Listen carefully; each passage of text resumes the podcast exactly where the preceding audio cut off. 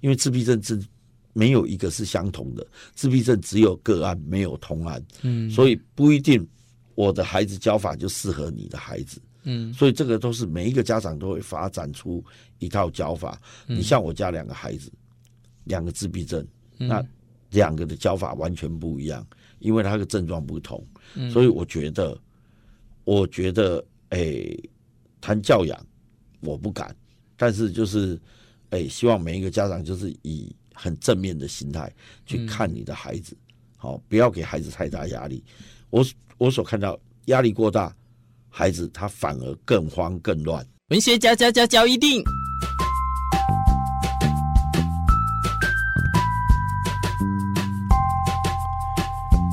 欢迎收听文学教一定。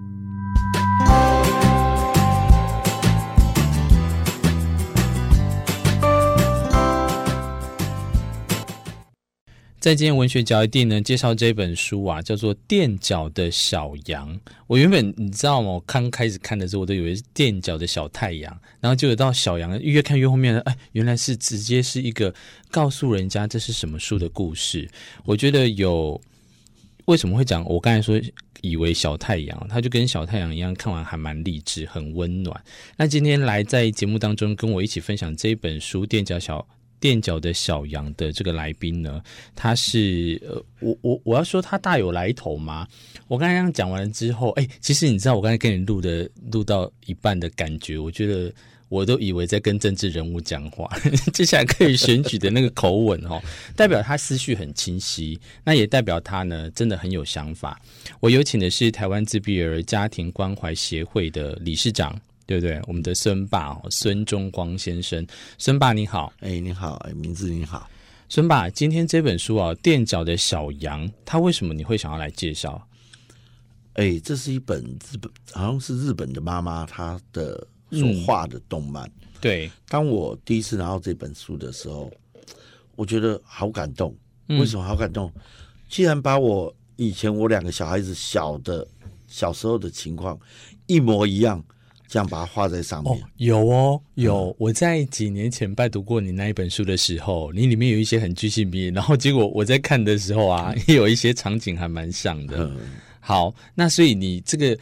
听起来大家就应该可以了解哦，《垫脚小羊》里面的主角他就是一个啊，当然作家他就是自闭症的妈妈，对，对，对，自闭症小孩的妈妈哈。然后他把他的小孩的这个过程呢，呃，把它都画起来。里面的话，我记得没错，他是他的老大，也就是长女，对，是自闭症自闭儿。对，那我记得你的话，你你更厉害。我所谓的更厉害是你一次要管两个哦，还好 啊，还好。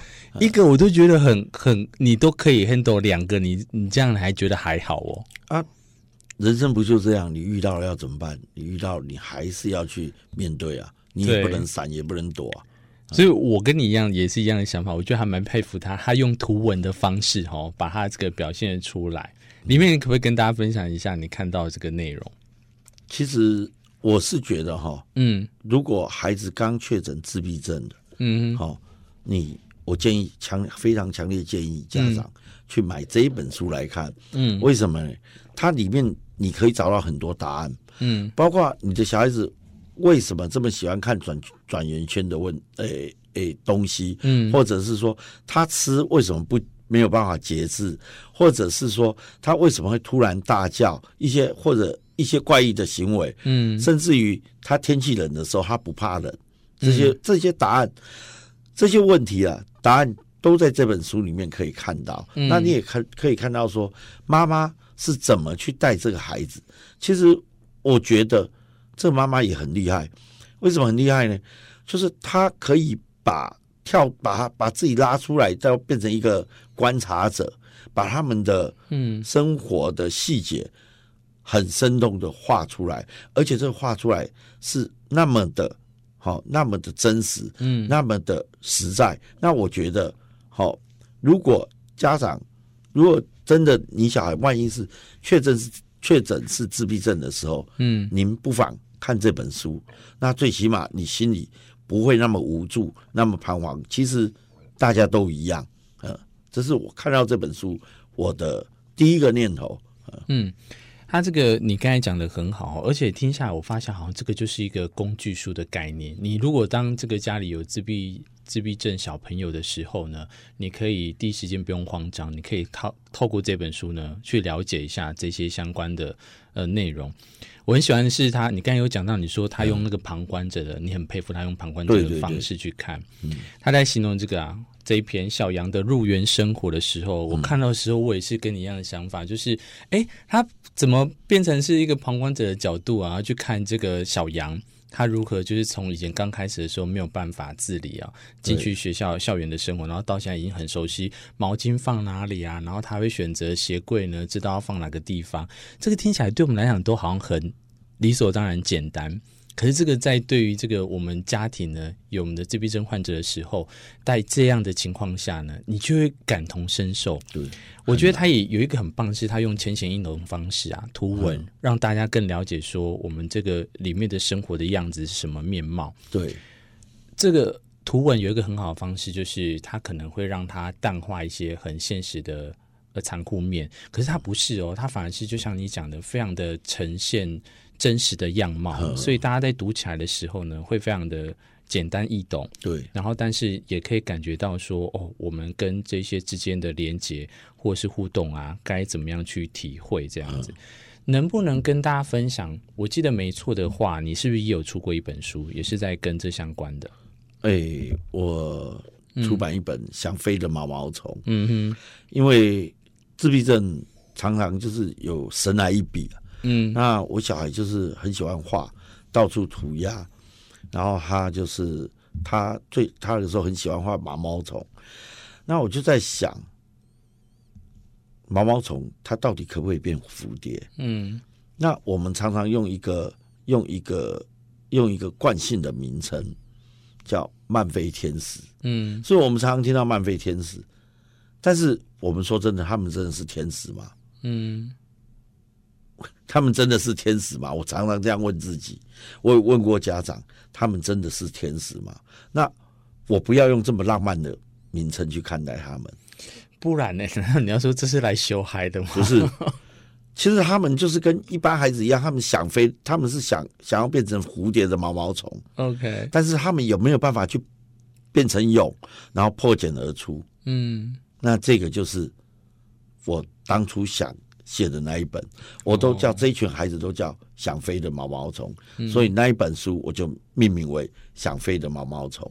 嗯、那接下来我的第二本书就是破茧而出的蝴蝶，就是他们怎么这个历程，这个历程怎么从一只你看起来根本飞不起来的毛毛虫，嗯，变成蝴蝶，然后破茧而出，嗯，这有其一个背后有一个故事性嗯。嗯好，哎、欸，像这本书，嗯，我是觉得他把自闭症，哦、嗯、所有的小时候的所有的问题，嗯，他都呈现在里面，所以他这个真的就像工具书一样，嗯，你在里面你可以看到，而且它是那么生活化，嗯，非常非常生活化的一本书。哎、欸，为什么他会这样跳啊，或者用脚尖在走路啊，踮脚的走路？他为什么要踮脚？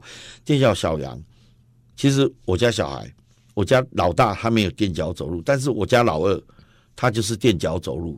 嗯，这不晓得，这应该是他们的特质啊，也是他们的症状一种，嗯、应该是这样做这样解释。但是这个东西呢，慢慢慢慢，他们就自然而然就会就会好了。所以有些东西不要，哎、欸，当时我们很慌张啊，为什么他走路是这样？但是现在并不慌张，现在现在所担心的。好，因为自闭症，他每一个阶段，每一个阶段都有他的问题，所以他这这本书他画到他幼稚园，嗯，对不对？那接下来还有上小学、青少年的问题，到他离开校园何去何从这些问题，我想。这个妈妈应该还会再继续画下去。你你没有讲这个，我还没有想到哎。每一个阶段都会有不一样的问遇到的障碍或困难，对不对？对对对。哎，这我还真没有想过。嗯。所以，嗯，目前我们家的小朋友现在已经是来到国国三跟国二都读特教学校。那我们我们讲最直接，有没有遇到让你现在是很棘手？你就哎，怎么又是一个新的我没有遇到过的问题的？有没有跟大家分享一下？其实。最大的问题就是嗯，他们进入青春期了，嗯，进入青春期，那生理上的一些变化，嗯，然后产生一些情绪行为，OK，这些因为荷尔蒙的关系啊，然后造成一些，我我我们也不知道要怎么教，其实就是慢慢来啊，就是诶，当家长只能是你你你一定要冷静下来，然后看。去看变问问题的变化，嗯，其实，哎、欸，还有就是我所看到的，在青少年这个阶段，孩子变化很大。你尤其他们这种自闭症的孩子，嗯，他由于语言语言上他没有办法讲，嗯，他如果今天有办法讲很很顺畅的表达，嗯，那他今天他就不是自闭症了，嗯，那这个东西我们所遇到要怎么去去帮他们去突破这个。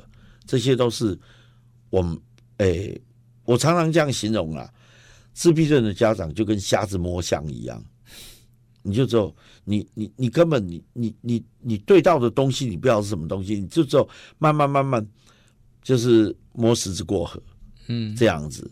就诶、欸，一切都是因为因为自闭症是没有一个是相同的，自闭症只有个案没有同案，嗯，所以不一定。我的孩子教法就适合你的孩子，嗯，所以这个都是每一个家长都会发展出一套教法。你像我家两个孩子，两个自闭症，那两个的教法完全不一样，因为他的症状不同，所以我觉得，我觉得，诶，谈教养我不敢，但是就是，诶，希望每一个家长就是以很正面的心态去看你的孩子，好，不要给孩子太大压力。我。我所看到压力过大，孩子他反而更慌更乱。嗯，这是哎，我的我带小孩的一个感想。好，我我们其实透过书，有时候常常告诉我们很多不一样的世界。那今天呃，我我也很开心，透过我们的文学角一定呢，在介绍垫脚的小羊之余呢，我当然就没有办法请到日本的作家过来，可是我们请了跟身相同身份的哦，我们也也看到我们的这个孙爸在这当中有跟大家推荐。那今天我也是邀请孙爸来节目当中跟大家分享的话，其实更可以了解，我们不一定能全盘的说说出说我们都能理解这。这些事情，可是透过书里面啊，你看他的介绍，然后还有孙爸今天非常呃，刚才真诚的讲了这一些事情之后，我也希望可以透过书让大家更了解啊。呃，文学角一定呢，其实不是只有透过我们的文学跟大家互动，社会的层面呢，其实也更需要大家可以更去了解这一些。所以，如果也大家有空的话呢，也可以看看孙爸刚才讲的，他创造这个在上面有 FB，对不对？对。你也可以搜寻我们的台湾自闭儿家庭关怀协会哦，相关里面都有他的这个内容。介绍一样啊，啊，度点的度点啊，你你真的说要生气，你要怎么样情绪可以发泄，但是不要在我们的无辜的小孩身上，对不对？哈，对对对，你真的没有在他们面前生气过吗？其实，嗯，其实我跟你讲，一定会生气。嗯，你说没有体罚孩子，我是那个骗人的。嗯，小时候一样，因为你。其实家长很可怜，因为无助，你不晓得要怎么教了，嗯，你就用最原始的方法，就是打。哇，对对，对，小时候的确是这样，但是后来，后来你就发现打有用吗？嗯，打没有用。然后你你必须，你必须就是说。你必须要去接受，接受这个事实。嗯，那你给他要求这么多，他真的能够做到吗？其实他如果能够做到，他就是正常，他就是健康的孩子。嗯，那所以就是要不断的要自己调整，调整，那就是等于是说，蛮就反而你接受他，嗯，然后你用你表现出很爱他们，他们会改变的。可能都是要摸索出来的啦，哈，没有这个自己亲身经验的话，而且你刚才也讲到一个，我也不知道，我以为它有一个相同的个呃通例，就你说每一个都是个案的情况下呢，可能大家现在如果是周遭有这个相关情况的朋友，他们可能会心有戚戚焉，嗯，所以也希望透过这个今天呢，我们孙爸介绍，大家有空的话可以去看看这本书《垫脚的小羊》，这是来自于我们三民出版社哦，跟大家分享这本书籍《文学脚一定》，我是明感谢你的收听，我们下一次再相会，拜拜。救济贫苦的农民、农眷，还有一些子弟要读书，那是各方面都要用钱。年轻时奉献青春，年迈时捐出积蓄，这是许多无私农民们的一生写照。荣民荣眷基金会邀请您共同资助青海荣民子女加入就学补助劝募计划。您的每份善款都是孩子们成长的养分。支持爱心计划请上网搜寻荣民融券基金会。